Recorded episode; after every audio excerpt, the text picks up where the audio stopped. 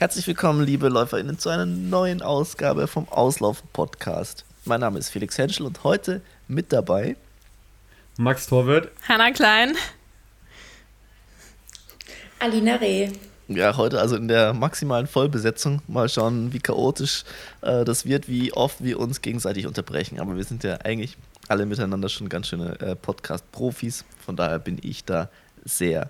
Wir machen das wie in der Schule. Ähm, Man muss immer die Hand heben. Habe ich jetzt gerade auch nicht gemacht. Einfach reingekrätscht. Und schnipsen am besten noch davor direkt ins Mikrofon. Ne? Stimmt. Ne? Sehr gute Idee. Ich glaube, so ein Kandidat war bestimmt der Max, oder? Dass du immer so geschnipst, geschnipst hast im Unterricht. Nein, ich habe nie, hab nie geschnipst.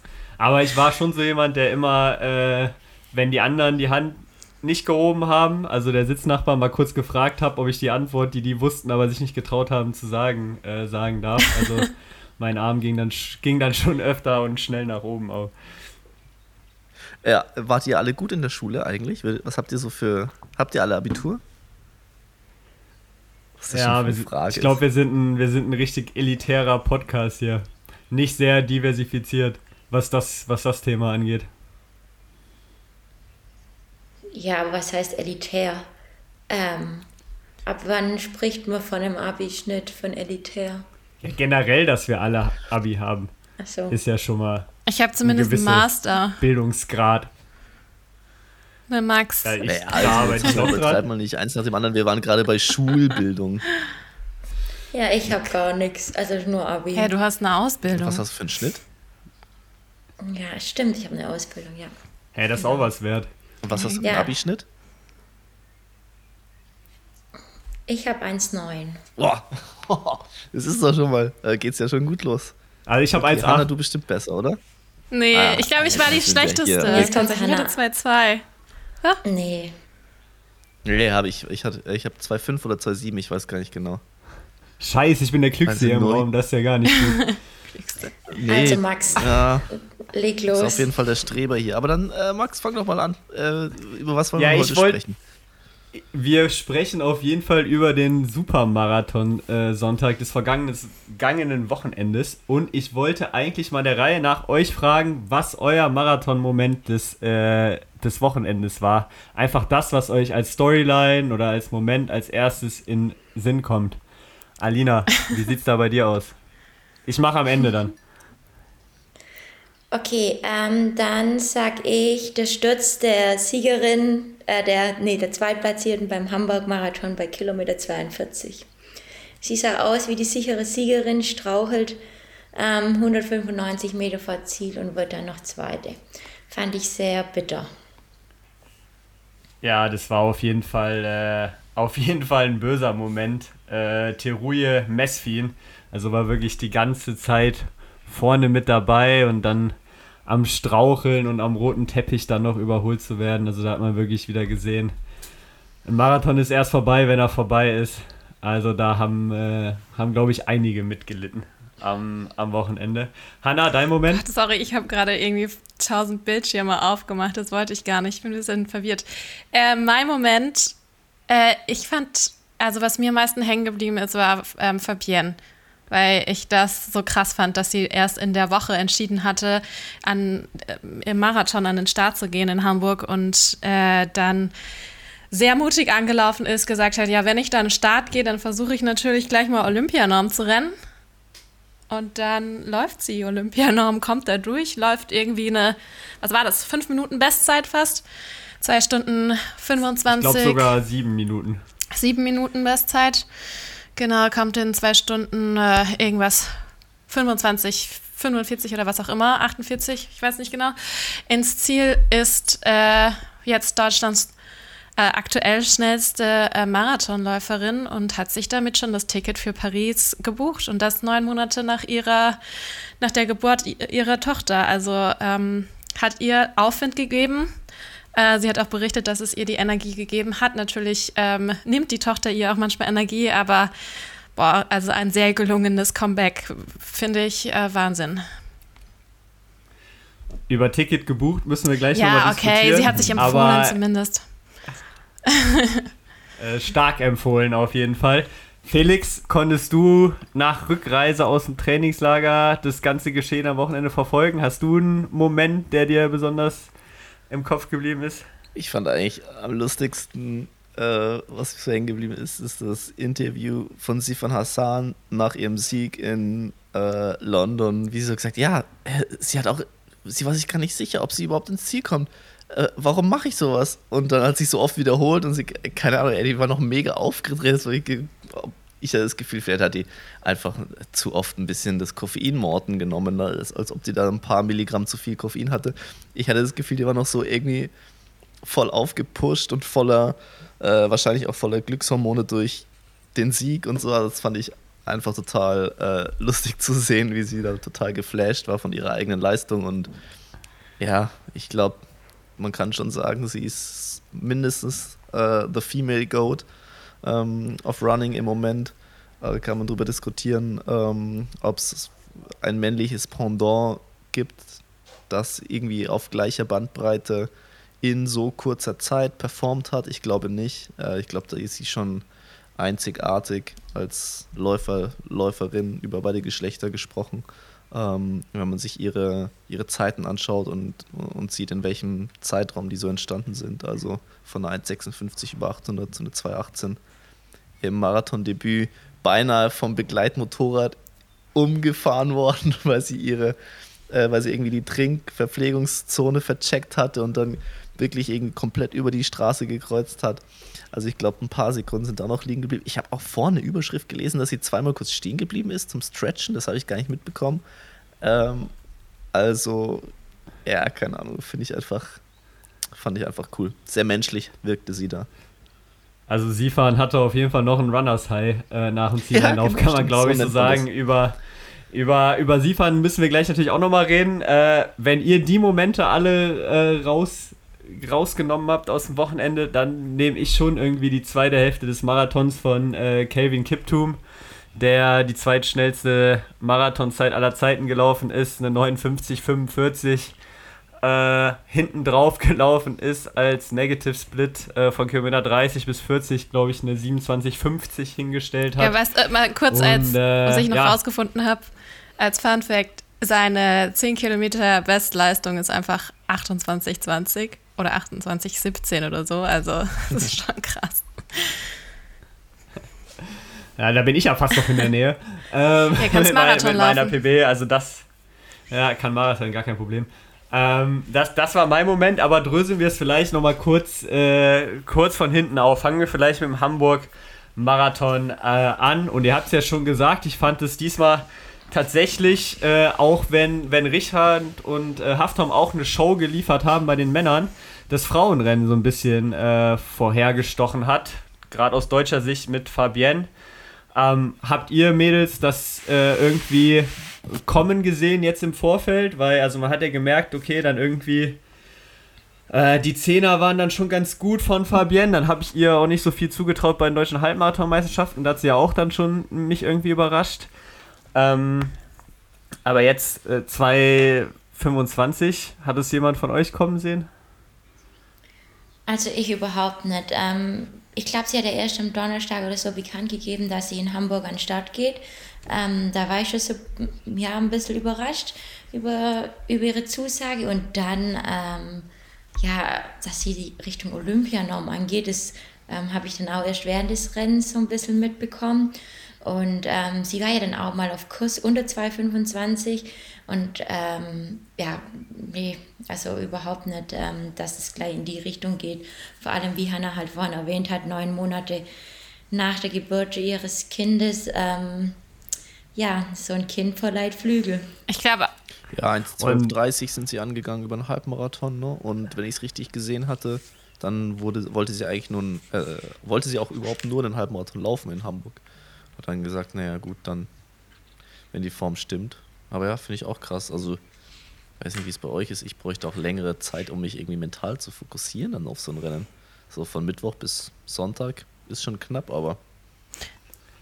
Ja, sie stand schon ein bisschen früher auf der Startliste für den Marathon, von dem, ja, okay. was ich gesehen habe dann. Also ich glaube nicht, dass, ich weiß nicht, ob die Entscheidung erst wirklich am Donnerstag gefällt worden ist, dass sie den Marathon mhm. läuft. Ich würde jetzt mal vermuten, aber es ist eine Behauptung, die ich in den Raum stelle, dass es sich schon so Stück für Stück nach der Halbmarathon-DM vielleicht so ein bisschen als Variante zumindest hat, abgezeichnet Hatten wir sie nicht hat. angekündigt letzte Woche? Also stand es da nicht schon in dem Pressetext ja, genau. drin?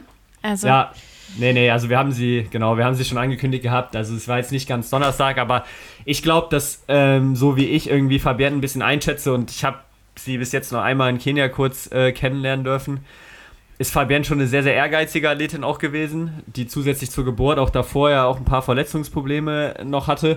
Und ich kann mir sehr, sehr gut vorstellen, dass vielleicht dieses kurzfristige, unbeholfene, einfach da mal reingehen mit diesem, das hat sie auch selber im Interview danach gesagt, mit dieser nicht zu verlieren Mentalität, weil sie eigentlich gar keine richtige Marathonvorbereitung gemacht hat, dass ihr das mental auch extrem geholfen hat. Ähm, vielleicht hat auch die Geburt des Kindes ein bisschen was verändert, aber ich glaube, ähm, dass es schon auch ein bisschen gezeigt hat. Manchmal sind diese Rennen, wo man vielleicht nicht hundertprozentig perfekt darauf vorbereitet ist, aber da ein bisschen unbedarfter ja, rangehen kann, äh, die, wo dann die beste Leistung am Ende rauskommt. Ja, ich meine, also sie hat auch voll vertraut auf ihre Form in dem Moment. Also natürlich wusste sie natürlich jetzt nicht, ob es für einen Marathon reicht. Das war natürlich eine, eine Herausforderung oder die Challenge dabei, aber ähm, sie hat sich gut gefühlt und hat darauf vertraut. Sonst hätte, hätte sie ja nie daran gedacht, Marathon zu laufen. Und ähm, finde ich ist auch nochmal ein Zeichen, dass man auch manchmal einfach auch sein Gefühl hören darf, egal was jetzt vielleicht Vorbereitung sagt oder nicht sagt. Also ähm, fand ich auf jeden Fall echt cool. Und sie hat auch danach im Interview gesagt, sie ist da so ein bisschen auch mit der Mentalität reingegangen, ja, wenn es mich nach Kilometer 30 irgendwann zerspult, ja, okay, dann ist es halt so, kein Wunder, ich habe keine richtige Marathonvorbereitung gemacht. Und damit sparst du dir vielleicht auch schon mal irgendwie ein paar gedankliche Körner am Anfang, weil du einfach sagst, okay, ich laufe jetzt einfach und wenn es dann, ja, wenn es mich zerhaut, zerhaut es mich halt, anstatt dass du denkst, okay, ich bin fit, ich muss jetzt hier abliefern und dann vielleicht auch ein bisschen Angst davor hast die ganze Zeit. Ähm, aber ja, du hast es eben gesagt, äh, Ticket nach Paris gebucht, also die Olympianorm steht auf jeden Fall, auch deutlich unterboten, die Olympianorm auch vor Debbie Schöneborn in der internen äh, Rangliste gesetzt. Kann das schon reichen? Reicht das? Was sind unsere, was sind unsere Prognosen? Ich, na, schwer zu sagen. Also ich würde eigentlich schon sagen, dass sie sich sehr sicher sein kann. Ähm, klar, wenn man jetzt die Namen durchgeht, wer läuft noch alles, wer könnte eventuell welche Zeit laufen, wie entwickeln sich die Schuhe glaub, in den nächsten Milat. Wochen. no, also, ja. Milat Kejeta. Wir, wir hätten schon genügend Frauen, die so schnell oder schneller laufen können, denke ich. Ähm, aber ich also, bin da mal optimistisch. Wie Alina schon sagt, ich glaube, es kann reichen, aber du darfst dich nicht drauf ausruhen oder dir sicher sein, weil Melat kann auf jeden Fall schneller, das wissen wir. Katharina Steinrück kann man das durchaus auch zutrauen. Miri ähm, nicht zu ähm, vergessen. Na, Miri würde ich das auch auf jeden Fall zutrauen. Da haben wir schon mal drei. Dann aus dem Verbund Schöneborns, ähm, Christina Händel und auch noch Dominika Meyer. Wenn da einer halt irgendwie eine einen perfekten Tag irgendwie erwischt, ist da auch immer noch eine Kandidatin für diese äh, Region. Wer weiß, wer noch auf der Marathon-Distanz auftaucht. Also, ja, sicher sollte glaub, man sich da, glaube ich. Äh, alle Namen genannt, so die in, in die Richtung laufen könnten. Und von allen, die du jetzt genannt hast, wär, da wäre ich mir bei einigen auch nicht so sicher. Inwieweit ähm, ja. zählt denn da noch die deutsche Marathonmeisterschaft mit hinein, also die im Oktober stattfindet in Köln? Das weiß so genau oh. keiner tatsächlich. Also Fabienne hat äh, auch gesagt, die warten gerade alle sehnsüchtig auf die offiziellen Olympianominierungsrichtlinien. Also wir haben ja die, Was anderes die Standards nicht erwarten können. Wir haben, ja, wir haben ja die Standards von World Athletics, aber wie dann äh, Deutschland intern und vom DOSB entschieden wird, steht natürlich nicht fest. Es würde mich aber stark überraschen, wenn jetzt auf einmal die deutschen Meisterschaften irgendeine Gewichtung hätten. Also ich meine, ihr kennt es ja auch selber, die Nominierungsrichtlinien die letzten Jahre waren immer in dem Fall die drei schnellsten Zeiten ähm, dürfen hin. Das wäre jetzt schon ein erheblicher, ja, ein erheblicher Unterschied, wenn jetzt auf einmal die deutschen Meisterschaften da eine Rolle, Rolle spielen würden. Wobei es natürlich schon irgendwo äh, auch cool wäre, diese Trials zu haben, haben wir auch schon mal bei den Männern äh, drüber gesprochen, aber das wäre jetzt eine sehr sehr kurzfristige Einführung auch und aus meiner Sicht dann auch ein bisschen unfair, weil Trials jetzt im Herbst würden natürlich allen, die jetzt noch keinen richtig schnellen Marathon gelaufen sind, die Möglichkeit, einen schnellen Herbstmarathon zu laufen, ein bisschen wegnehmen. Also ähm, ja, ich gehe davon aus, dass es die drei schnellsten Zeiten sein werden und halte da irgendwie die Theorie, dass die Deutschen da eine Rolle spielen werden, ein bisschen für ähm, ja, nicht realistisch. Blicken wir kurz auf das äh, E- Elitefeld bei den äh, Damen ganz vorne. Äh, wir haben es ja schon gesagt, Teruye Mesfin, äh, die Unglücksrabin des, des, Wochenendes vielleicht. Vorne gewonnen, äh, Dorcas Tuituek in der 220.09, knapp die 220-Marke verfehlt. Äh, auf Platz 3 Stella Cesang. Ähm, vor ihr hat sich Teruye noch ganz knapp gerettet. Ähm, die waren alle innerhalb von 14 Sekunden. Dann äh, Tabea Themann, ganz knapp den Hamburger Rekord verfehlt. Ich glaube, die ist am Ende, ich weiß nicht, ob einer von euch die genaue Zeit hat, eine 2,32,31 gelaufen. 2,31,25 ist die gelaufen. 22 Sekunden am Hamburger Rekord vorbei. Das wird sie vielleicht ein bisschen ärgern, aber dennoch wieder äh, ja, ein sehr guter Marathon auch von ihr. Ja, bei den Männern ähm, das hatten wir jetzt gar nicht irgendwie gerade genannt, weil so viel passiert ist an diesem Wochenende. Hatten wir sowohl vorne ein spannendes Rennen, auch, als auch aus deutscher Sicht Europameister Richard Ringer ähm, am Start gewesen und Haftom Weldei mit zwei extrem unterschiedlichen Strategien, was das Ganze, glaube ich, umso spannender gemacht hat. Haftom mal vorne auf 20530 angegangen, Richard hinten konservativ auf äh, 208 äh, 10, also ziemlich genau auf Olympianorm angegangen. Und ich fand es einfach so witzig, weil irgendwie alle anderen deutschen Marathonläufer, also sowohl Richard im, äh, im Interview nachher als auch Hendrik in, in seinem Podcast, alle so, warum geht Haftom so eine Strategie an? Ähm, und er hat dann ja auch für ihn leider hinten raus äh, nicht, nicht ganz geklappt, wobei er, ich glaube, bis Kilometer 30 noch auf deutschen Rekordkurs war. Vielleicht hat er also er weiß ja sicherlich mehr über sein Training und, und seine Form, seinen Zustand als wir. Also vielleicht, vielleicht äh, sieht es in ein paar Monaten nochmal ganz anders aus, wenn dann im Ziel mal eine 206 oder so steht.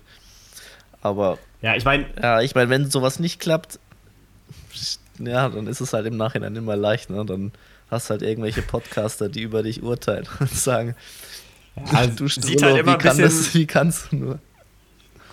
Sieht halt immer ein bisschen doof aus, aus dann im Nachhinein. Ich finde es tatsächlich ein bisschen spannend, auch zu spekulieren darüber, weil er hat selber danach irgendwo gesagt, ja, er hat dann mit Magenproblemen äh, zu kämpfen bekommen. Ah, okay. Und jetzt ist die Fra Frage, ist er einfach nur so eingegangen, weil es einfach wirklich zu schnell war? Oder war es sogar ein halbwegs realistisches Anfangstempo und er hat aus anderen verpflegungstechnischen oder einfach anderen un unglücklichen Umständen Magenprobleme bekommen. Das wird auch, glaube ich, sicherlich eine Frage sein, die allen anderen deutschen Marathonläufern so ein bisschen äh, in ihrer taktischen Herangehensweise an die nächsten Marathons im Hinblick auf Paris beschäftigen wird. Auf jeden Fall ist er am Ende trotzdem natürlich noch Achter geworden in 2049. Also äh, trotz des heftigen Eingehens noch äh, unter 2,10 geblieben. Was ist er denn Halbmarathon Richard, durch? Also wirklich der 62, 30 dann? Halbmarathon auf jeden Fall ziemlich schnell durch. Ähm, ich versuche das mal ganz kurz hier nochmal zu erörtern. Haftom ist Halbmarathon, ne? Genau, 62, 33 äh, durchgegangen. Und äh, war auch bei, bei Kilometer 30 noch auf Pace und dann Kilometer 30 bis 35 war dann in Anführungszeichen nur 305er Schnitt ähm, und dann Kilometer 35 bis 40, 320er Schnitt und dann 40 bis zum Ziel, 347er also, Schnitt. Also was er in seinem Interview sagte, äh, also gegen Ende, ähm, hat er schon zugegeben, dass er ein bisschen zu schnell war vielleicht. Also er hat schon gesagt, er würde vielleicht das nächste Mal eine andere Taktik wählen, vielleicht eher so wie Richard ein bisschen langsamer anzulaufen. Also scheint wahrscheinlich schon, dass die Bauchschmerzen ein Problem gewesen zu sein, aber ähm, eher aufgrund der Pace möglicherweise. Ah. Richard ist äh, eine 6405 angegangen, also wirklich haargenau Olympia-Norm und äh, hat dann hinten raus Plätze gut gemacht, aber der Kampf um die Olympianorm war dann trotzdem noch ein extrem enger. Ähm, da hat er auch selber nachher gesagt, er hätte sich einen Tick einfacher hinten raus vorgestellt. Ist dann mit 2.08.08 zwei Sekunden unter der Olympianorm geblieben.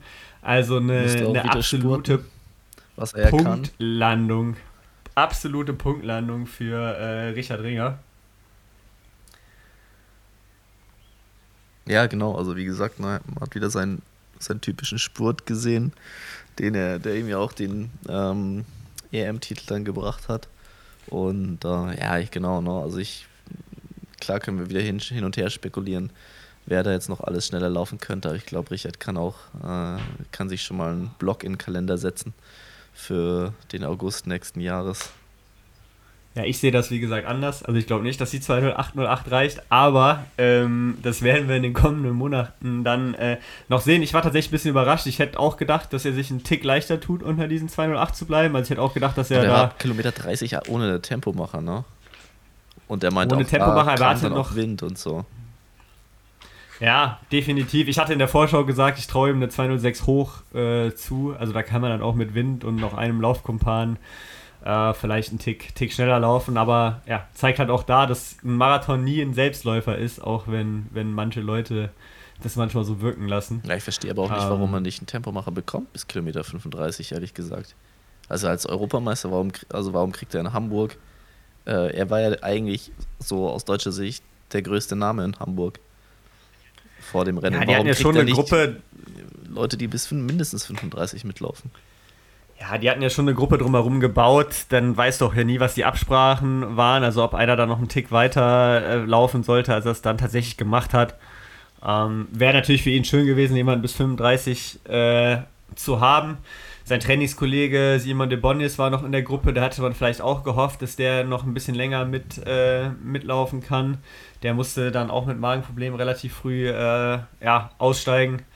Ähm, war sicherlich nicht ideal, gerade auch am Anfang. Ähm, ich habe es mir nur sagen lassen, weil wir noch unseren Long Run gemacht haben, äh, die ersten 20 Kilometer des Hamburg-Marathons. Aber am Anfang war auch ein bisschen Chaos in der Gruppe. Da musste David Nilsson, der Schwede, der der erste Tempomacher war, ähm, einiges auch ein bisschen dirigieren. Dann hatten auch die, die anderen Tempomacher keine Uhr dabei, aber haben wohl ganz gutes Tempo dann, dann trotzdem getroffen. Das war wohl alles ein bisschen hektisch am Anfang. Richard selber hat auch gesagt, die ersten 10 Kilometer sei gar nicht so gut reingekommen, äh, auch mit Verpflegung und allem. Das ist dann eher hinten raus ein bisschen besser geworden alles. Von daher glaube ich, dass es noch nicht der optimale Tag auch des, des Richard Ringer war beim Hamburg Marathon.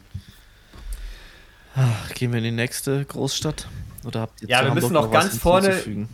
Ganz, ganz, vorne noch. Ja, äh, das war gelaufen. Das waren ja 25 Leute am Wochenende. Ja, aber 204 ist trotzdem nicht schlecht. Bernhard Koic vor Joshua Belet und äh, da gab es halt auch noch eine interessante Szene, weil die beiden waren auch, glaube ich, bis Kilometer 35 dann beide zusammen vorne. Und da war eine Getränkestation, die Belet ein bisschen schlecht angelaufen ist, so ganz kurz stehen bleiben musste, um seine Getränkeflasche äh, zu greifen. Und das hat letztendlich äh, so ein bisschen den Unterschied gemacht. Also dann war auf einmal Koic so 10, 15 Sekunden vorne und die konnte Belet auch nicht mehr zulaufen. Also da hat man wieder ein bisschen gesehen, wie wichtig dann durchaus auch diese Nuancen sind. Muss der richtig gut, stehen gut, bleiben, stehen bleiben? Ja, nicht sehr stark abbremsen auf okay. jeden Fall. Ähm, ich meine, wenn man gut genug ist, äh, Sifan Hassan, kommen wir gleich drauf beim London Marathon, dann ist auch das egal, aber ähm, ja, das hat so ein bisschen das Rennen da entschieden. Und ansonsten noch zu Hamburg ganz kurz. Äh, Kudos an Richard Ringer und Ralf Scholl, die Kollegen vom Bestside Podcast. Ich glaube, die haben eine sehr coole. Ja, ich wollte auch gerade sagen. Oh Gott im Himmel. Was, was habe ich gesagt? Ringer. Richard Ringer. Ei, ja, das, das wäre aber wirklich. Ähm, das wäre eine Leistung gut. gewesen. Also, wenn man parallel laufen und moderieren, also nicht laufen, sondern eine 208 laufen und moderieren. Ich meine, ich fand. Die haben, haben das gut gemacht. Oder welchen, jetzt wollte ich euch noch fragen, was habt ihr angeguckt? Ähm, den YouTube-Kanal ähm, von Philipp und Ralf oder NDR? YouTube. Auf jeden Fall. Also hat mich schon interessiert, wie die das machen. Okay. Achso, die haben es gar nicht äh, offiziell, also die waren nicht die offiziellen Moderatoren. Nee, es war eine interessante Taktik vom Hamburg Marathon. Also es gab eine NDR-Übertragung bei denen im Livestream und im Fernsehen und es gab nochmal auf einem ich weiß nicht, ob das der Kanal des Hamburg Marathons war oder ob das ein Sponsorenkanal war. Auf jeden Fall, da gab es dann nochmal eine extra YouTube-Übertragung, die auch ein bisschen mehr Fokus aufs Elite-Rennen hatte. Also ich habe NDR, äh, NDR jetzt nicht gesehen, aber so wie man normalerweise eine Übertragung kennt, da ist ja dann schon ein bisschen mehr auch noch drumherum und, und das, ja. äh, genau. Ähm, da war der Fokus schon stark auf dem Elite-Rennen und das war separat auf dem YouTube-Kanal. Ähm, es war das Einzige, was ich einen Tick schade fand, da konnten die beiden aber nichts dafür dadurch, dass es so eine Europameister-Cam gab, die die ganze Zeit auf Richard drauf war, fand ich, dass halt irgendwann nach Halbmarathons so eine Phase gab, wo extrem wenig irgendwie von Haftom zu sehen und zu hören war. Und ich meine, Haftom war halt bis Kilometer 30 noch gut auf deutsche Rekordkurs. Da wäre es halt auch schön gewesen, ihn vielleicht mal irgendwie zu sehen. Auch wenn ich verstehe, dass Richard Ringer als Europameister natürlich auch ein gewisses Spotlight äh, bekommt. Aber ich fand, äh, ansonsten haben die da eine sehr coole Übertragung draus gemacht noch eins hinzuzufügen. Also ähm, ich weiß nicht, habt ihr den Zieleinlauf gesehen vom Sieger in Hamburg? Der hat ähm, auch den falschen Zielkanal gewählt. Der wollte Staffel, ähm, die Staffel er, gewinnen. Genau, er wollte die Staffel gewinnen. Vielleicht ist er gar nicht ganz durchgelaufen. Ja, stimmt. Er hat die Staffel gemacht vielleicht. ähm, und äh, der Streckenrekord gerannt, weil überall, also in Wien, in London und in Hamburg, wurden bei den Männern äh, jeweils Streckenrekorde gerannt. Und das muss man jetzt auch nochmal sagen, so wie Felix jetzt eben gesagt hat, ja, 204 ist überall gerannt worden. Ja, 204, 09 ist immer noch verdammt, verdammt schnell, aber es ist halt witzig, wie das halt an so einem Wochenende oder generell dann schon fast untergeht. Wollen wir ganz kurz einmal nach Wien rüber wechseln, ehe wir dann äh, nochmal ein bisschen ausführlicher zu London kommen. Äh, in Wien hatten wir nämlich, äh, gerade aus deutscher Sicht, das ist sicherlich das Spannendste äh, an dem Feld gewesen, Sebastian Händel am Start gehabt, der am Ende Neunter geworden ist in 2.11.29, ist bis Halb, Halbmarathon äh, ja, knapp unter 65 durchgegangen, also knapp unter 2.10er Kurs ähm, durch. Musste dann auch ab Kilometer 30 so ein bisschen, äh, ja, so ein bisschen leiden. Ist dann leicht, leicht weggebrochen hinten raus. Meinte auch, dass die Vorbereitung, da hat er auch wohl ein, zwei kleine Bewegungen noch gehabt in der, in der Woche vorher. Sicherlich auch nicht ganz das, was er sich vorgestellt hat. Aber äh, trotzdem auch wieder ein solider Marathon von ihm. Für unsere österreichischen Freunde, Andy Wolter, äh, bester Österreicher geworden, aber glaube ich, einen, einen, sehr schmerzhaften Tag hinten raus äh, erlebt. Der ist am Ende eine 2.19 gelaufen und war bei Halbmarathon auch noch in der Gruppe von Sebastian Händel mit dabei. War sein Debüt, oder? Ähm, war sein Marathondebüt, genau. Dem ging es ab Kilometer 30 äh, nicht mehr so gut. Ähm, genau, Markus Schöfisch war aus deutscher Sicht auch noch mit am Start. Der ist 16. geworden in 2.26,54, hat auch eine sehr, sehr bittere zweite Hälfte äh, erlebt. Bei den Frauen ist aus österreichischer Sicht äh, Julia Meyer österreichischen Rekord gelaufen in 2.30,42. Die haben wir übrigens in Dartstrom auch gesehen. Ihr habt quasi den, Deutsch, den österreichischen Rekord vorbereitet. Quasi, ja. Ja, genau. Wir haben das vorbereitet, ja. Können wir das, können wir das so claimen? Ähm, der Sieger da in Wien, äh, Samuel Mailu, 20508 mit deutlichem Vorsprung. Ähm, bei den Frauen Magdaleni Massai in 22412. Ähm, knappes Rennen gegen Agnes Kaino ich glaube, das reicht auch eigentlich schon zum Wien-Marathon, weil London-Marathon, äh, da gab es einiges zu besprechen. Ähm, Mädels, wie habt ihr das, wie habt ihr das Frauenrennen gesehen? Also ja, eines der bestbesetztesten Frauenfelder aller Zeiten. Äh, erzählt mal eure Gedanken dazu. Ich Anna, fang an. Ähm, ja, also ich muss sagen, erstmal, dass mein Stream ziemlich gehakt hat. Ähm, deshalb war ich zwischendrin mal ein bisschen raus. Aber ich muss auch äh, zugeben, dass ich Siffern das erstmal nicht zugetraut hatte. Nach, der, nach, der, nach einer guten Stunde habe ich gedacht, okay, jetzt ist sie weg vom Fenster. Habe dementsprechend auch ähm, WhatsApp-Unterhaltungen gehabt mit Max und wir waren uns beide einig, okay, die ist weg. Ähm, dem war halt dann doch nicht so. Ich bin etwas erschrocken, dass ich, äh, als ich dann am Schluss nochmal eingeschaltet hatte und dann gesehen habe, oh, okay, she's back. Ähm, was ich so miterlebt habe, natürlich von ihr, ist ein richtiges Auf und Ab gewesen.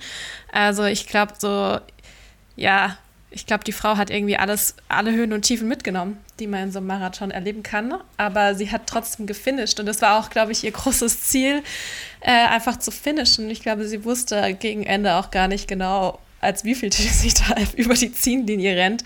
Ähm, fand ich, ja, fand ich schon krass. Ähm, und dann natürlich ähm, habe ich dann am Ende auch noch äh, Gensebe die Barber so ein bisschen äh, gesucht in der Ergebnisliste. Die ist dann auch relativ spät dann rausgefallen. Ähm, da brauche ich auch noch mal Infos, wann das war, weil das habe ich auch nicht gesehen.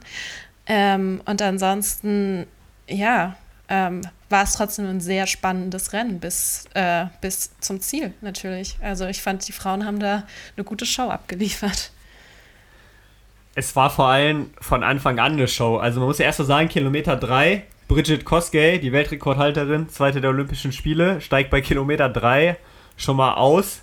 Das war auch schon mal okay. Wollte jetzt, also hat auch im Vorfeld gesagt, sie hat leichte Verletzungsprobleme. Da wusste man jetzt auch nicht so genau, okay, hat die irgendwie, wollte die nur für die, ja, fürs Erscheinungsgeld irgendwie laufen oder was war da los? Und dann äh, Sifan Hassan, wie Felix vorhin schon gesagt hat, bleibt zweimal stehen, ist bei Kilometer 20 12 Sekunden hinter der Gruppe. Bei Kilometer 25 ist sie 28 Sekunden hinter der Spitzengruppe, weil sie nochmal stehen bleiben musste und sich kurz den Oberschenkel äh, aufgedehnt hat holt das dann alles wieder auf, wo man sich auch fragen muss, so wann hat man das denn das letzte Mal erlebt, dass jemand so weg war und dann wieder nach vorne gelaufen ist. Ja, oder auch, dass ein und Oberschenkelmuskel, der zugeht, durch kurz mal aufgehen, dann auch entspannt genug bleibt, um noch eine 218 zu laufen. Ja, das Geile also ich mein, wenn der auch, dicht macht, das ist doch alles nur noch Alibi, was du dann da rumdehnst und zerrst an deinen Gelenken. Das hilft doch nichts mehr, würde man eigentlich Das Geile denken. ist auch, dass sie so gesagt hat, also sie hat wohl so zehn Tage vor dem Marathon ihr erstes äh, Workout auf Asphalt gemacht, weil sie sonst ähm, in Äthiopien halt auf Trails trainiert hatte. Und ähm, ja, hatte dann doch so ein bisschen Schmerzen davon im Oberschenkel, also genau die Verletzung, die sie dann auch gespürt hat im Marathon. Und ähm, sie meinte so in einem Interview, ja, sie wollte das eigentlich noch vom Start tapen, aber sie hat es dann irgendwie vergessen. so geil. so, also, ja, die ist wirklich äh, komplett unbekümmert da reingegangen. Auch direkt die Barber über vorm Start noch, ne? Ach, das auch noch. Auch. Ja, ja. Aber vielleicht Von Nervosität ja, ja. aufgeregt war so. Mhm. Ja. Okay. ja, was man halt alles so macht, bevor man den London Marathon gewinnt. Ähm, die Barber war bei Kilometer 30 noch in der Spitzengruppe mit drin, war dann bei Kilometer 35 ähm, weg. Und dann hatten wir nämlich bei Kilometer 40 eine Fünfer-Spitzengruppe aus Peres Cepcicir, Alimo Megertu, Yalam Zeref Yewalev, Sifan Hassan und äh, Chilia Kepkiroi. Und dann, das ist ja auch noch passiert beim Rennen von Sifan Hassan, ich glaube Kilometer 40 oder kurz danach war wieder eine Getränkestation. Sifan Hassan läuft fast an dieser Getränkestation vorbei, muss quasi im 90-Grad-Winkel nach rechts auf die Getränkestation zulaufen, verliert halt auch erstmal wieder 3, 4, 5 Sekunden auf die Gruppe. Es sieht so aus, als ob sie von dem Begleitmotorrad eigentlich fast überfahren worden wäre. Ja, das dann, das dann auch noch, aber was ich mich gefragt habe, ist, warum hat niemand attackiert, als das passiert ist? Ja, die konnten halt nicht mehr, oder? Naja, aber ich meine, Alemo Migertu ist halt vier Sekunden hinter Sifan Hassan, verliert nur den Endspurt. Also, wenn du, du willst doch nicht mit Sifan Hassan auf den Teppich kommen, oder ich glaube, da gab es keinen Teppich, aber auf die letzten 200 Meter mhm. kommen. Also, wenn du mit Sifan Hassan auf den letzten 200 Metern bist, sorry, aber das, gewinnst du niemals. Und wenn sich schon so eine Chance auftut, dass du merkst, okay, da geht eine 3-4 Sekunden Lücke auf, ähm, also musst du es doch eigentlich zumindest mal probieren. Ja, ich glaube, du willst aber vielleicht auch nicht die Läuferin sein, die London Marathon gewonnen hat, weil sie äh, richtig assi bei der Verpflegungsstation attackiert hat. So. Also im Radsport gibt es ja dann schon auch so ungeschriebene Regeln zu gewissen Situationen, wo man halt nicht attackiert und ja, keine Ahnung, klar hätte man es machen können, aber dann kann man auch sagen, wieso lassen sie überhaupt zu, dass sie diese 28 Sekunden nochmal zuläuft? Also, ne, da hätte man den, den, die, die, die Sache ja auch schon irgendwie beenden können, eigentlich. Äh, wenn, man, wenn man das merkt, dann, dann hält man halt mal wirklich drauf, dass das mal eine Minute dann wird oder 45 Sekunden.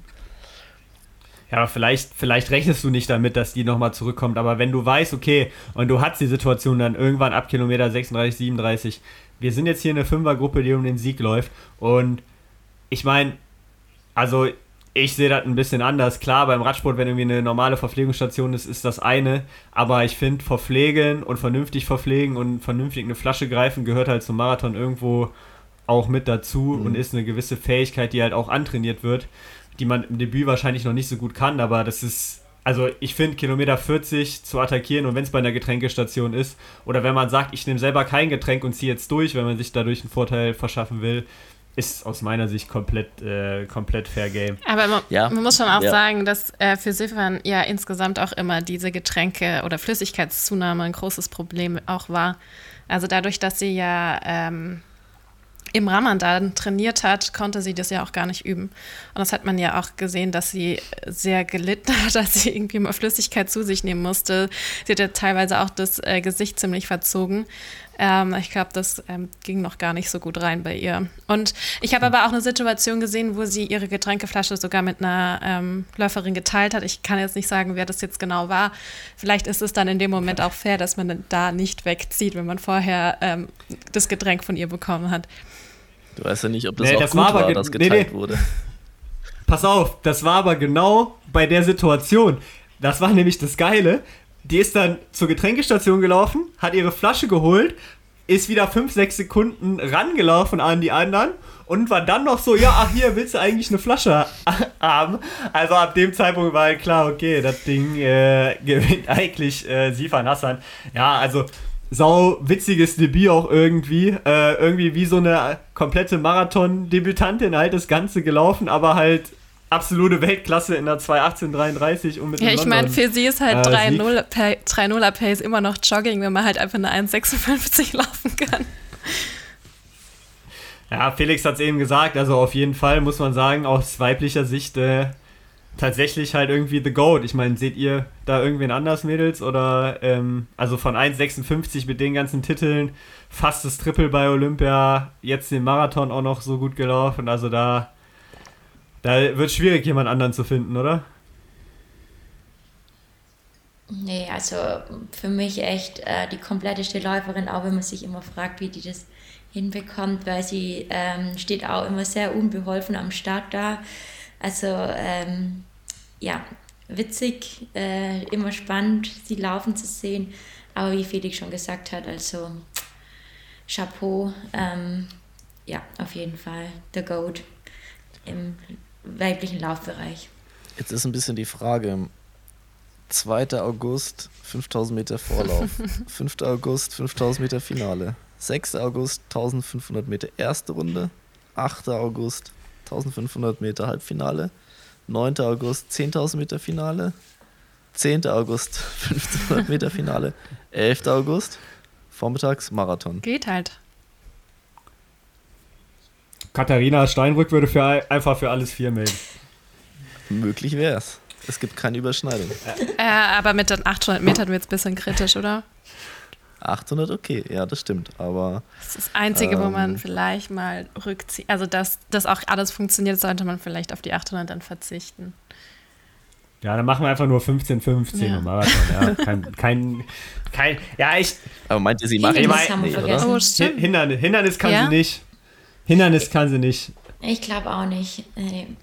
Unfair. Aber jetzt mal im Ernst, glaubt ihr, sie macht? Sie läuft Marathon, Olympische Spiele? Nein. Oder? Nee, glaube ich auch nicht. Also, sie hat ja selber eigentlich im Vorfeld gesagt, sie will eine Bahnsaison machen. Ja. Das ist jetzt nur mal so ein Ausflug auf einen, auf einen Marathon. Äh, also bei der WM wird sie es, denke ich, nicht machen. Was dann Richtung Olympia passiert, wird halt, glaube ich, schon interessant, auch wie der Zeitplan. Ich habe den Zeitplan jetzt nicht im das Kopf. Das war gerade, was ich vorgelesen habe, war der äh, Paris-Zeitplan. Ach so, ich dachte, Ach, das war Paris. Ja, ja, das war Paris. Ach, ich dachte auch. Nee, nee. Ich dachte, das war auch. Nee, nee, sorry. Wie, wie weit, ist die, wie weit ist der Marathon hinter der 10.000? Zwei Tage. Das sind dazwischen. Boah, das am 9. am Abend die 10.000, am 11. in der Früh Marathon. Und die, wann ist das Finale der 5? Das ist ganz am Anfang, am 5. August. Vielleicht macht sie, das wäre auch ein wildes Doppel, 5000 6, und Marathon. 9., 10., 11. Stell mal vor, du machst 5000 ja, oder Marathon einfach Doppel. 800 Boah. und Marathon, wie wär's? das wäre natürlich, das wäre der, das wäre der Oberflex. Verrückt, ja. Äh, ja. ich muss sagen, für mich immer manchmal auch ein bisschen äh, schwer greifbar, dass das alles so, so geht, ähm, fast gleichzeitig, aber ja, Wahnsinn auf jeden Fall. Ey, aber es kam kurz ganz, kurz, ganz kurz dazu. Es kam, äh, ja. neulich habe ich irgendwo ein Paper gesehen, ähm, über Langdistanztraining, Lauftraining von äthiopischen Frauen, von einigen. Ja, also die sind halt auch Kilometer da gelaufen.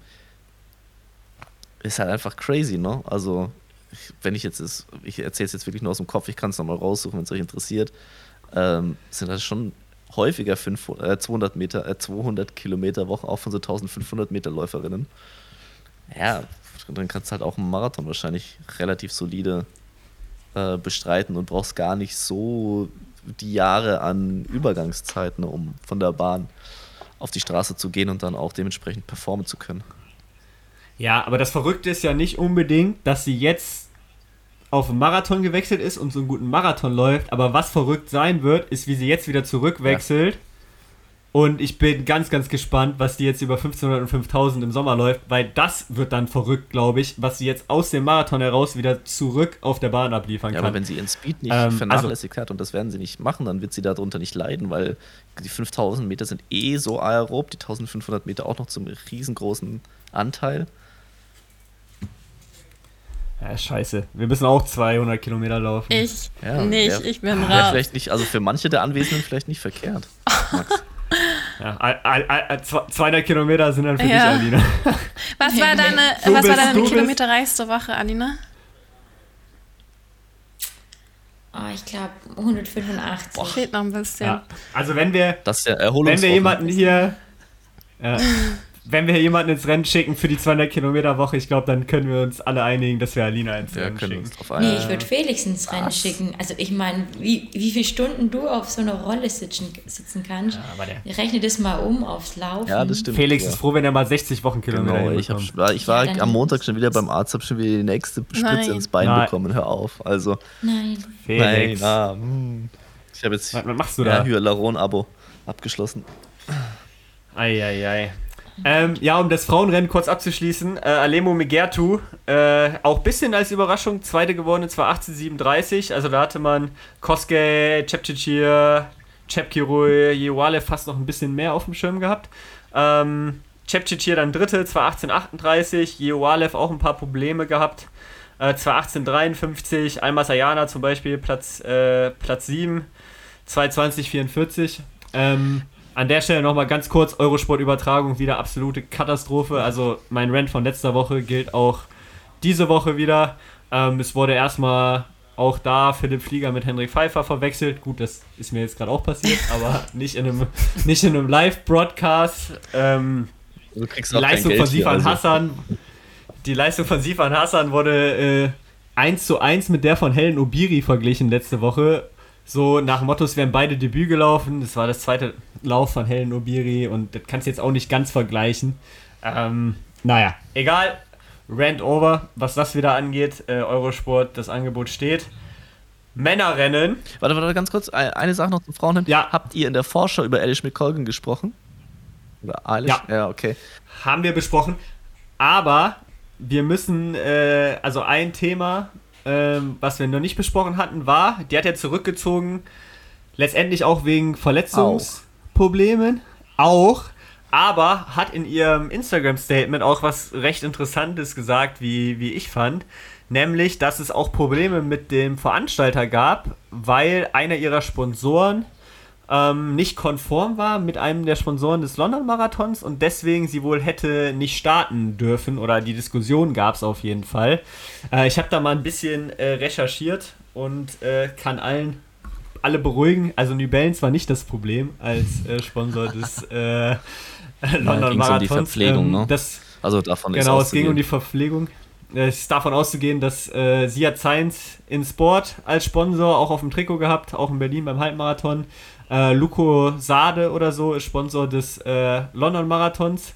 Und, äh, und McColgan hat ja in diesem Instagram-Post auch ein Foto genommen, wo er sie ungefähr zwei Meter groß auf der Brust Science and Sports Logo drauf hat. Also ja, ähm, äh, genau. Äh, und also muss ich ehrlich sagen, äh, ich meine, ich bin ja auch kein Marathon-Veranstalter, aber trotzdem Laufveranstalter.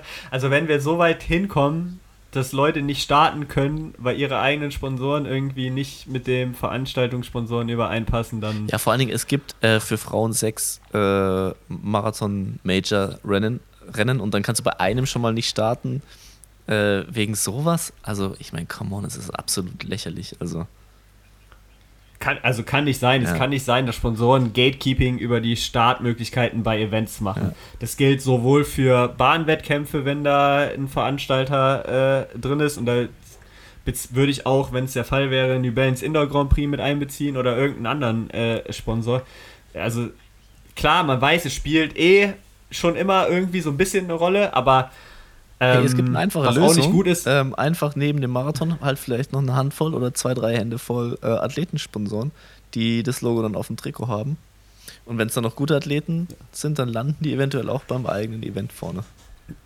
Aber ja, ich frage mich, warum so, äh, das jetzt so kurzfristig aufkam. Also das ist doch jetzt schon über längere hm. Monate her klar gewesen, dass sie diesen Science and Sport Sponsor hat und auch auf ihrem Trikot. Aber soweit ich weiß, ist die zum ersten Mal so riesig mit dem Trikot so, da beim Berlin Halbmarathon okay. äh, gelaufen. Also ich, mir ist es auf jeden Fall nicht aufgefallen bei den 10.000 Metern auf der Bahn. Vielleicht habe ich es auch einfach nur übersehen und nicht drauf geachtet.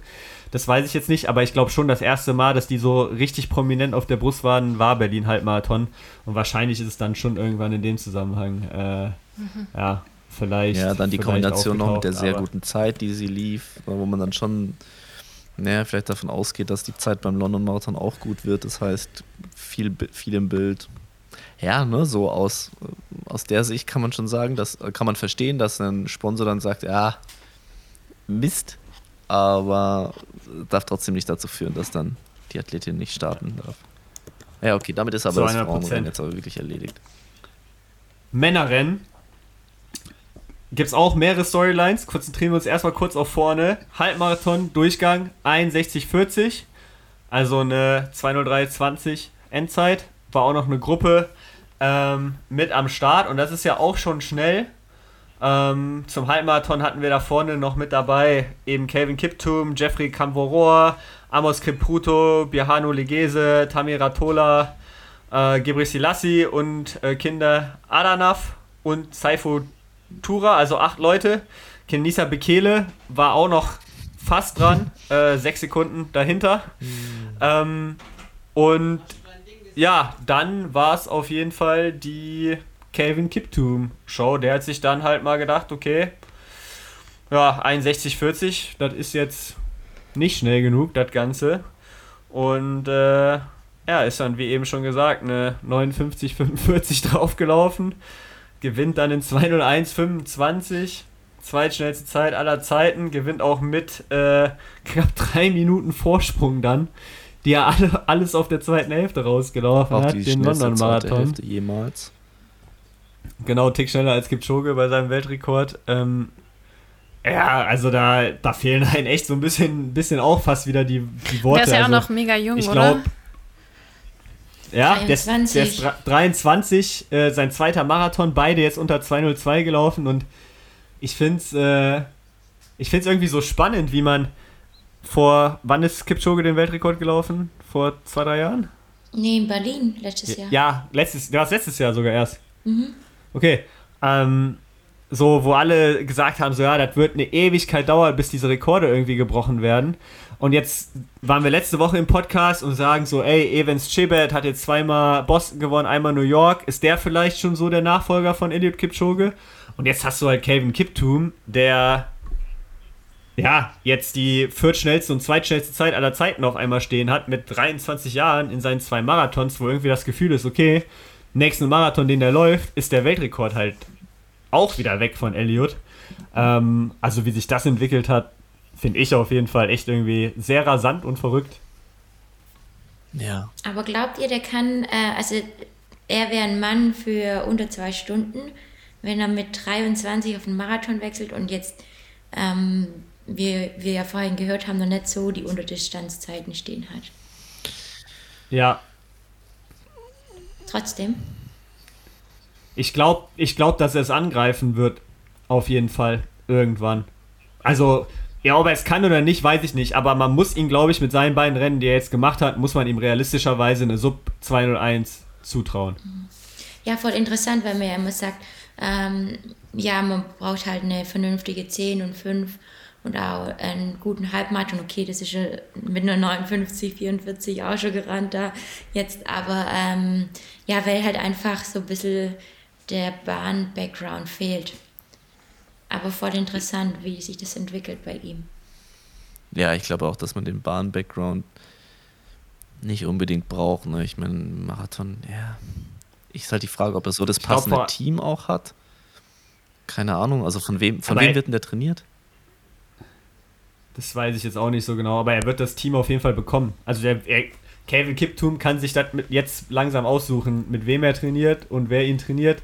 Und er wird alle Möglichkeiten zur Verfügung haben. Und wenn da die Marketingmaschine äh, und der ganze Support, der gerade hinter Elliot steckt, dann äh, auch irgendwann hinter, hinter Calvin Kiptum steckt, dann glaube ich, dass man da schon irgendwas probieren wird in die Richtung. Und Bahn-Background ist halt also die eine Sache ist ja, hat er den Speed nicht oder hat er den Speed noch nicht gezeigt? Wenn du mit 23 direkt auf einen Halbmarathon gehst, wer weiß, wie ernsthaft er schon mal 5 oder 10.000 auch gelaufen ist. Wenn du natürlich mit 28 schon wirklich probiert hast, eine 10.000 auszureizen, dann ist es natürlich ein Faktor.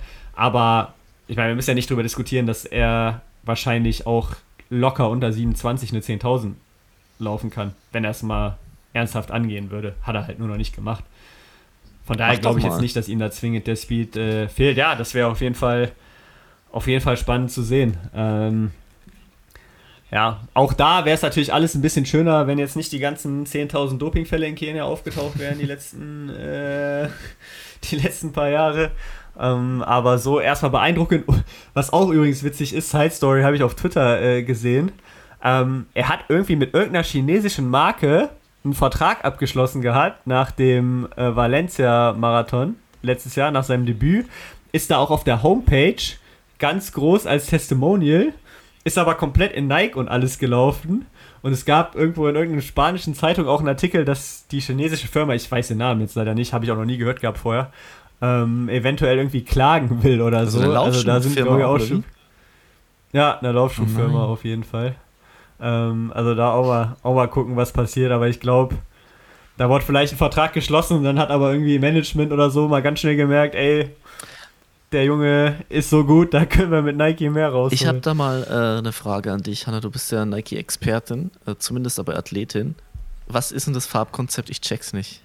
Hä, das ist grün. Also bei den Frauen ist es grün. Aber es haben doch nicht. Ja, aber es haben doch nicht alle grün. Ähm, doch, das haben einfach alle grün. Das naja, also die Männer sind blau und die Frauen sind grün.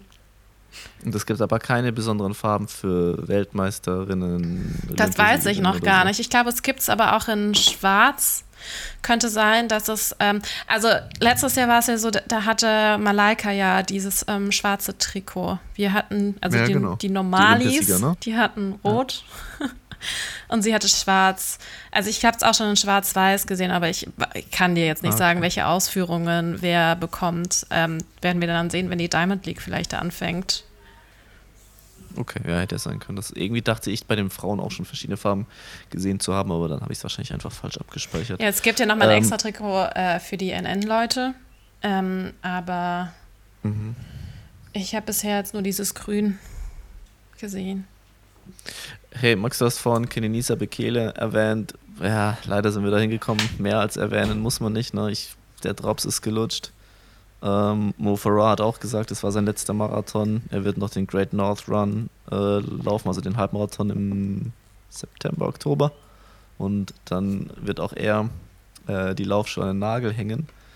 Ähm, Man muss aber sagen, also Mo Farah, ich fand, es war jetzt immerhin noch ein ansatzweise würdiger Abschluss. Also nach seiner 30, 40 da, ähm, die über 10 ja. gelaufen ist, da jetzt äh, nochmal Top 10 zu laufen, 9. Platz, äh, selbst wenn es nur in Anführungszeichen 2.10.28 war, ist es, glaube ich, noch ein, ein würdiger Abschluss seiner Karriere und ähm, je nachdem, was man jetzt von ihm hält und ob man ein Fan von ihm ist oder, oder nicht, ähm, ist es, glaube ich, ganz schön zu sehen, dass er da jetzt nicht irgendwie eine 220 oder so sich ins Ziel gewirkt hat, sondern schon noch eine Rolle, äh, eine Rolle gespielt hat. Ähm, aus europäischer Sicht Emil Caress ähm, der Silber gewonnen hat bei der Cross-Europameisterschaft und von Renato Canova trainiert wird, in 20807 gelaufen. in seinem Marathondebüt, also auch Olympianorm, geknackt. Tom Gröschel aus deutscher Sicht äh, ist auch so Richtung 2.11.0 angegangen. Ähm, muss dann auch ein bisschen kämpfen hinten raus. 2.13.29 hatte wohl auch eine ziemlich stressige Anreise und alles mit Streik und äh, generell. Aber ich denke, für ihn ist er auch Vater geworden. Ähm, und äh, unter den Umständen, glaube ich, auch eine ja, trotzdem sehr solide Leistung, Zwölfter geworden. Das heißt mir unter den Umständen, wir haben hier Frauen, die ein paar Monate nach der Geburt da sieben Minuten PB laufen. Und beim Mann, ja, er ist jetzt auch Vater geworden unter den Umständen. Nein, liebe Grüße. Ja, aber ich glaube jetzt, ich glaube jetzt nicht, dass äh, bei Tom das Potenzial für jetzt so viel mehr da gewesen wäre. Also eine Bestzeit vielleicht schon nochmal, aber ich glaube, dass er schon für seine Möglichkeiten äh, da jetzt kein schlechtes Rennen gemacht hat. Auch interessante Side Story, ich weiß nicht, ob ihr das äh, mitbekommen habt. Äh, Yuki Kawaguchi, glaube ich, ist der Name, der japanische Kawauchi, oder? Äh, Dauerbrenner. Ja, du hast, du hast richtig ausgesprochen, richtig. Kawauchi, ja. Ähm, durfte nur oder ist warum auch immer nicht im Elitefeld gestartet, sondern mit äh, ja, der ersten Welle der normalen Marathonläufer. Ist von der Zeit her, ähm, ich glaube, 13 geworden. Also war irgendwo da um, um Tom rum auf jeden Fall. Aber, aber wird in der Ergebnisliste, weil er halt nicht bei den Elite-Läufern war, halt zwar als Sieger des Jedermann-Marathons sozusagen geführt, aber steht nicht in der offiziellen Ergebnisliste mit drin. Also da würde mich auch mal interessieren. Also wenn da irgendein Zuhörer oder Zuhörerin Er weiß, meinte, ich habe es auch, was ich habe nur im Forum äh, gelesen und da hatte einer ähm, im Prinzip halt von Japanisch auf äh, Amerikanisch oder auf Englisch übersetzen lassen, dass es halt im Prinzip irgendein Kommunikationsproblem war. Es gibt, gibt irgendwie so eine 60, irgendeine 60-Tages-Regel, keine Ahnung. Äh, und das hat dann nicht, hat dann irgendwie nicht hingehauen, genau, dass er äh, ins Elitefeld kommt. Und er ist meines Wissens Elfter geworden. Aber letzten Endes auch egal, weil am Geld macht es nichts aus. Äh, aber Siegprämien gingen nur bis zum 10. Platz. Ähm, ja. Also, aber definitiv eine, definitiv eine ganz lustige Geschichte, ja. Waren ja dann auch ein paar Sekunden, Ich die glaub- er dann auch äh, noch zulaufen musste. Unterschied Ja, zwischen den. ich glaube, ich, ich glaube, Siegprämie ging bis zum 12. Platz. Ich glaube, Tom ist gerade noch reingelaufen. Aber äh, wie dem auch Ja, okay. sei, ja, ich meine schon, hundertprozentig sicher bin ich mir nicht. Ansonsten Zürich-Marathon war übrigens auch noch kurz. Erik Hille, auch da äh, musste er, weil die Gruppen so waren, relativ riskant auch auf eine 211 angehen. Musste dann auch ein bisschen bezahlen. Ähm, ich weiß jetzt auch die Endzeit äh, gar nicht. Hat sich da die zweite Hälfte dann auch ein bisschen durchgequält. Aber da auch nochmal Shoutout ähm, an Erik Hille aus Zürich vom Marathon. Habt ihr noch irgendwas zum Marathon-Wochenende, was ihr unbedingt loswerden wollt? Ansonsten würde ich ganz gerne nämlich nochmal ganz kurz auf kommendes Es Wochenende gab schauen. einen Weltrekord. Im Naja, Rückwärtslaufen. egal, Wo? Nein, also es Ja, ist einer Marathon rückwärts gelaufen in 3 Stunden 25. Ja, das ist wirklich neu. irrelevant. Aber es gab auch irgendwo einen deutschen Rekord in Hamburg, glaube ich, von 75-Jährigen. Ja, stimmt. Und der unter äh, vier Stunden gelaufen genau. ist und damit irgendwie 20 Minuten schneller war als davor. Und eine 75-Jährige ist in London, glaube ich, eine 3,33 gelaufen, wow. was auch schnell ist. Krass. Ähm, Aber alles vorwärts, oder? Ja. ja, also Hanna, ich bitte dich hier mit Rückwärtslaufen anzukommen. Ja, bald sprechen wir über Trailrunning auch noch. Also ich meine, wo kommen wir denn da hin? Ähm, Es gibt auch noch die eine Ultraläuferin, Die mit dem Auto einfach drei gefahren ist. Kilometer mit dem Auto, mit dem Auto gefahren Aber ist. die hatte, die hatte anscheinend auch gesundheitliche Probleme. Ja, und äh, ja, aber sie hat ja dann gesagt, ja, Ja, aber, nimmt trot aber die hat trotzdem die Siegerehrung dann angenommen. So, sie so, ja, zu dem Zeitpunkt dachte ich, ich äh, finische das Rennen nicht mehr. So, ja, okay, aber dann sag halt im Ziel so, selbst wenn du noch irgendwie weiterläufst, so, ja, sorry, ich bin drei Kilometer mit dem scheiß Auto gefahren. Ja, ich stelle mir die Situation auch so vor, dann steigst du da aus dem Auto und dann so, ja, nice, du bist Erste. Ach ja, na gut, wenn ich Erste bin. Ja, also den positiven hin. Drive, den, den, den nehme ich doch mit, da laufe ich doch mal weiter. Ja, ist geil. Aber auf jeden Fall Weltklasse. ähm, Gute Story, das stimmt. kommendes Wochenende, da möchte ich schon kurz drüber reden, weil das sonst immer untergeht und ich finde schon, dass wir auch eine gewisse Verantwortung haben, da ein Spotlight drauf zu äh, legen. Hanna, was steht an am Wochenende? Du läufst am Samstag. Ja, dreimal 800 Meter Staffel in Bietigheim-Bissingen mit der LAV Stadtwerke Tübingen. Genau. Bei den deutschen Staffelmeisterschaften, ähm, die ja leider immer noch ausgelagert sind, die auch leider an einem recht ungünstigen Datum so ein bisschen liegen, kann man drüber diskutieren. Ich hoffe, dass es nicht schneit. Ähm, ja, es wird nicht, Hanna, es wird nicht schneien. Ah, das So verspreche ich, das verspreche ich dir. Ja, aber ich meine, bei dem Wetter ist ja gerade alles drin, so. Also, Das Wetter ist nicht wenn so man von schlecht. Es ist Dalstrom zwar durchaus auch manchmal kommt, leidet man aber sehr. Hanna ist immer, Oh. Hanna ist immer noch in ihrer Ja, das geht Ihr seid doch schon wieder vier Wochen zurück. Wie ist es eigentlich für dich? Für dich muss es ja schrecklich sein. Kommst von Malle jetzt frisch gebräunt zurück und kommst in diese. Ich bin nicht gebräunt, ich habe deswegen fast mir auch ständig ins Auge. Mir, mir schimmelt hier das eine Augenlid weg irgendwie durch die, ähm, durch die Schwimmbrille. Dann ist meine Sehne vorne am Fuß entzündet, deswegen kann ich nicht trainieren. Also ich hab, mich nervt jetzt im Moment viele Sachen mehr als das Wetter. Und das Wetter ist wirklich nicht so Ja, schlecht. Also wir fahren vorne auf dem Spielplatz, haben Tischtennis gespielt, Schneemann gebaut. Nein, Quatsch. Ja, ist doch cool. Kurz, ku- kurze, kurze Side Note. Ich habe mir ja vorbildlich immer deine YouTube-Videos dann auch angeguckt, äh, Mhm. Felix.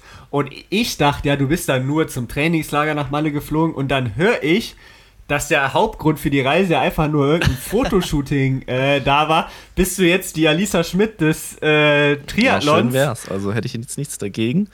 ähm, aber wirst nee, ja, genau. Demnächst im Hugo Boss Outfit fahren.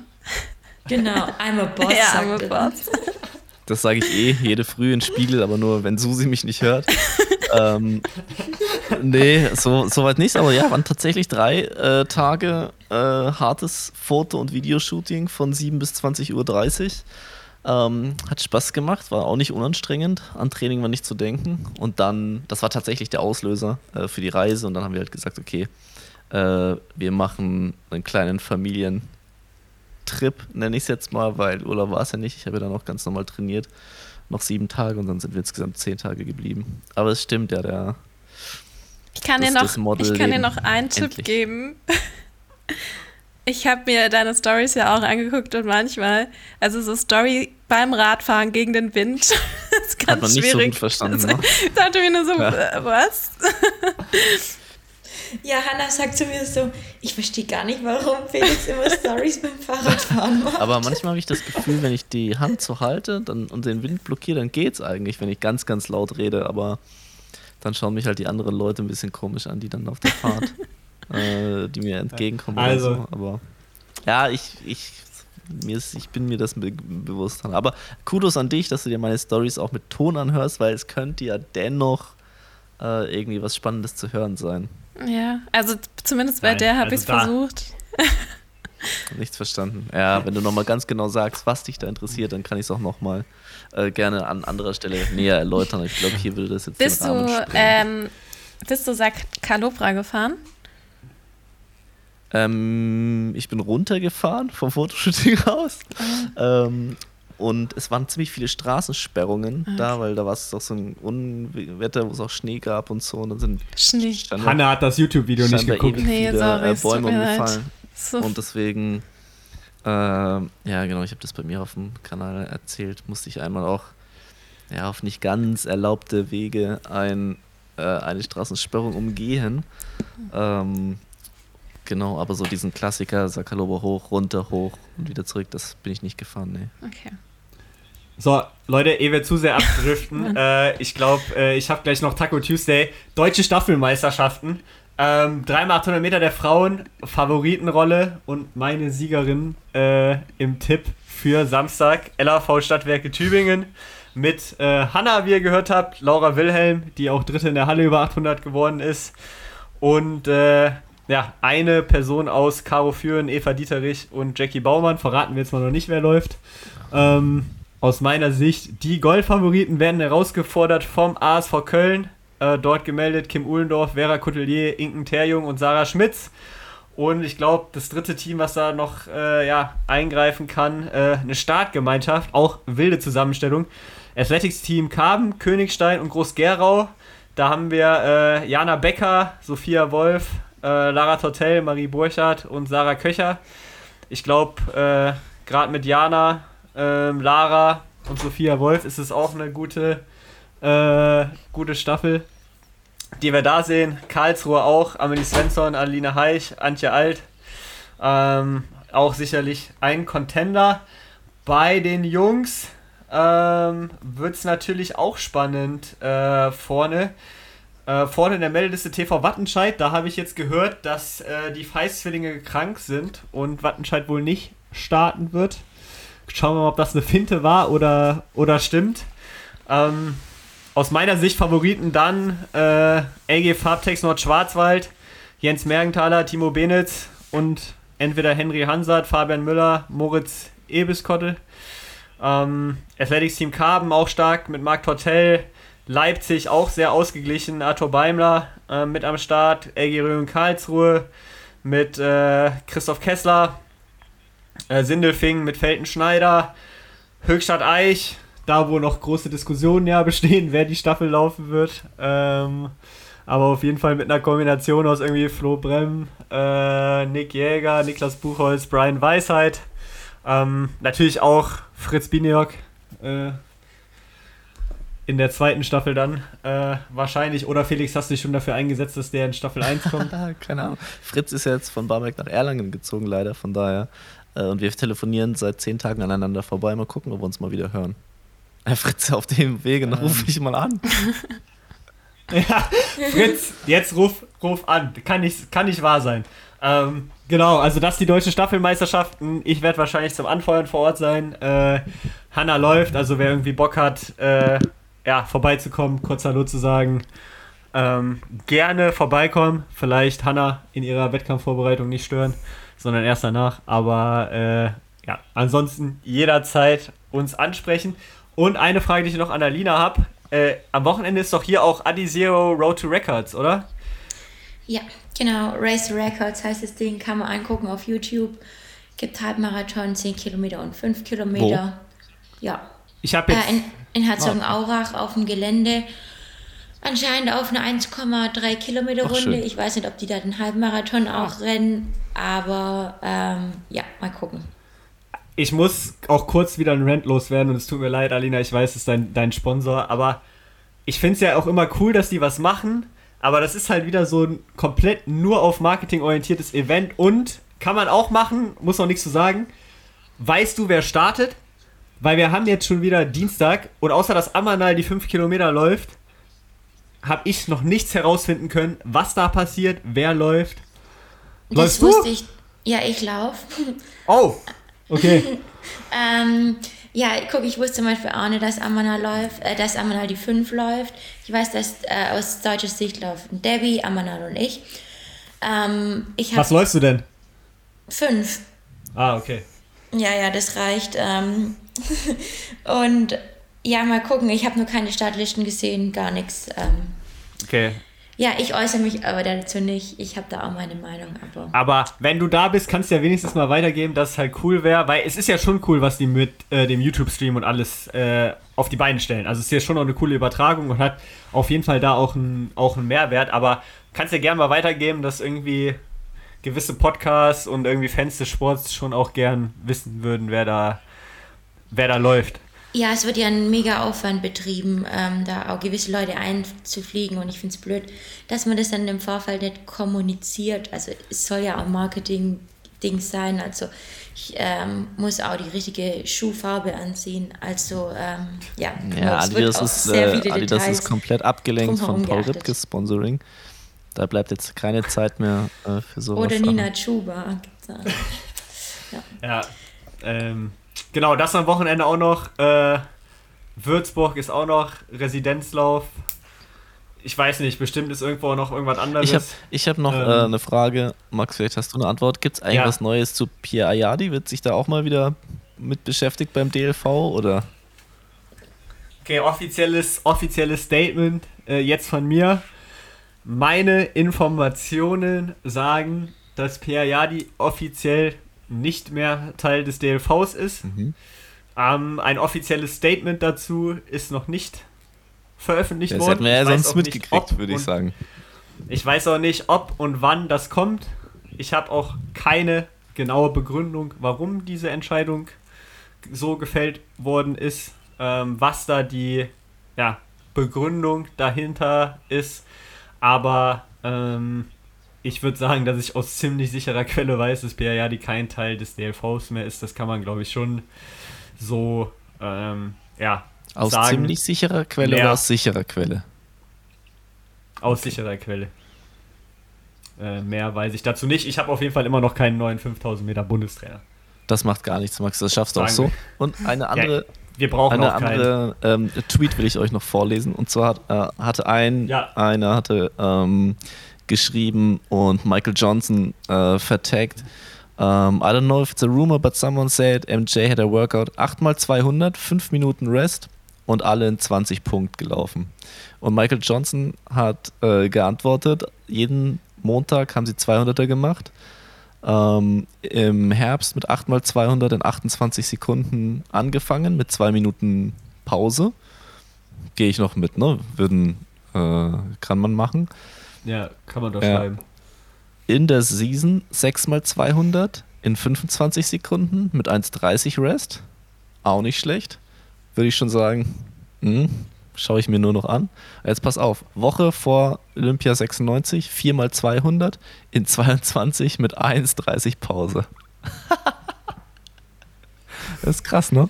Ja, das ist, das ist Ja. wild. Dann muss uns vielleicht mal ein 400-Meter-Läufer einordnen, diese Einheit, aber so von den Zahlen her kann ich mir das schwer vorstellen. Ja, ist halt auch Michael Johnson, ne? Aber also, es ist schon. Ja, das äh, ja. stimmt, na, stimmt Ist schon geil. Und das. Lustige war für mich, ich Ja. habe am, am Anfang nur oben MJ gelesen und gesagt, hä, Michael Jordan hat 8 mal 200 Ich war, ich war gerade auch kurz, ich war auch, ich war gerade auch kurz bei Michael Jordan, als du es gesagt hast. Äh, ja, so viel dazu. Naja, gut, ne, wir bleiben ja bei. Darf ich kurz, darf ich äh, die Folge mit zwei Shoutouts und zwei YouTube-Empfehlungen beenden? Ich habe schon genug Follower, Max. Ist es, ist das okay? ja, also Felix Henschel auf jeden Fall immer followen. Ja. Ähm, also YouTube-Empfehlung ganz kurz. Robert Farken hat einen YouTube-Kanal gestartet mit Insights in sein Leben. Das gerne abchecken. Das Athletics Team Carbon hat aus Chervia ein Video hochgeladen und eins aus Südafrika mit äh, unserem Trainingspartner, guten Freund Tim Assmann, der gerade schon sauer auf mich ist, weil ich zu spät zum Taco essen äh, komme. Äh, Alina und äh, Hanna haben auch eine kleine Wir sind ja, auch mit Statistenrolle. dabei. Äh, die, die sind auch, auch, Wir die sind auch dabei. Ähm, also da, da einmal gerne, da einmal gerne äh, reinschauen und ein bisschen Liebe da lassen. Und Shoutouts noch 1500 Meter USA. Elias Schremel, Paul Specht, beide zum ersten Mal 1500 Meter unter 340 gelaufen. Ähm, Kudos an euch beide. Äh, das sollte nicht untergehen. Und damit würde ich sagen, äh, schließen wir es für diese Woche und äh, hören und sehen uns nächste Woche wieder, oder? Hannah sieht Ja, eh ich- immer. Die, bei der ich ist es so dunkel. dunkel. Dabei, ja. Dafür ist es bei dir krass hell, Alina. Ich habe gerade ein Foto kein gemacht. Licht an. Ja, ja, Bei ich dir weißes angemacht. Oberteil komplett blank. Du sitzt irgendwie in so einer Abschottungszelle. Und bei Hannah Ja. kommt gleich Chainsaw Massacre 3. Bei Max gibt es jetzt. Und bei, Endlich was zu ähm, bei Max gibt es jetzt Tacos und ich muss aufs Okay, Klo. in diesem so. Sinne. Okay. Wir hören uns nächste Woche. Peace. Peace. Bis nächste Woche. Ciao. Ciao, ciao. Tschüss.